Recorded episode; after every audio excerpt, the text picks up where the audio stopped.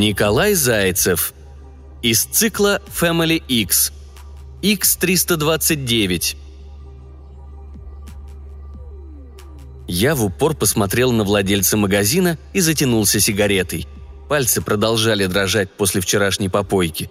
Что-то мне этот старый еврей не договаривал. Маленький, толстенький, с большой лысиной. Полчаса с ним беседую, а еще ни разу не посмотрел мне в глаза. Подозрительно избегает контакта.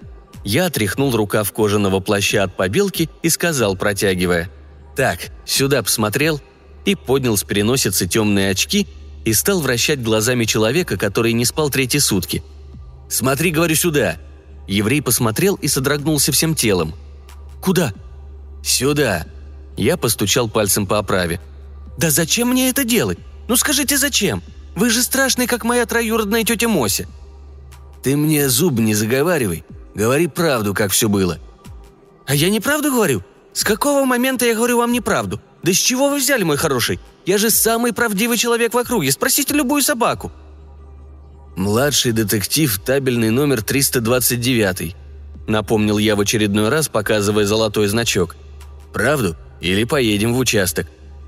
«И что вам стоит подтвердить мои показания? Или давайте я спрошу по-другому. Что будет стоить мне, чтобы вы подтвердили мои показания? Поставьте подписи, какие у нас дальше дела. Никакие, конечно. Все будут очень довольны».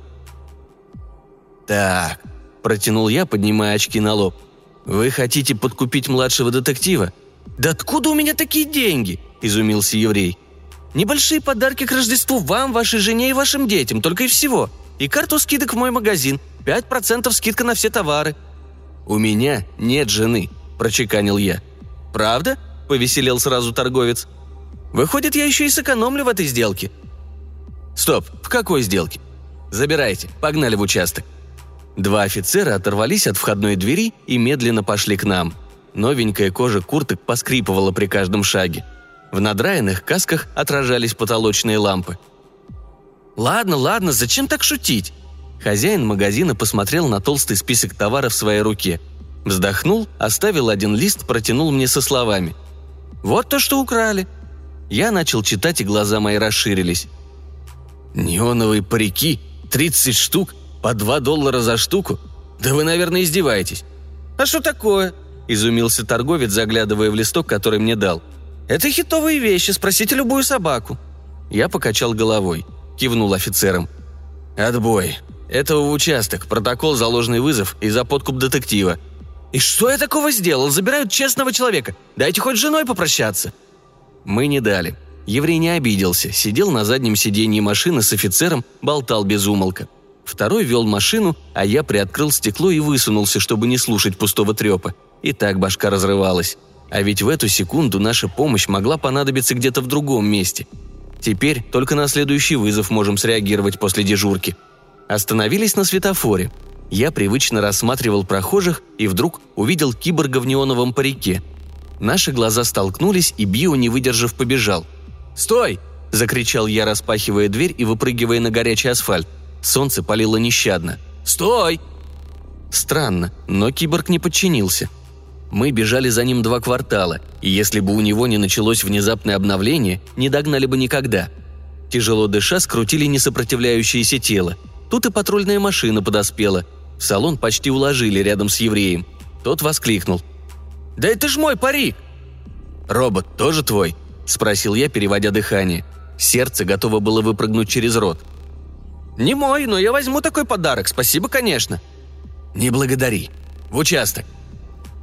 Сдав дежурки и потерпевшего и обвиняемого, я не стал разбираться. Дело-то пустяковое, любой сержант составит бланки, укатил на задание. А вечером, когда сдавал табельное, лейтенант к себе пригласил. Тощий и уже посидевший, он страдал почками и имел большие мешки под глазами. Сразу пошли в комнату допросов. «Ты тут кашу заварил», — начал он с наезда.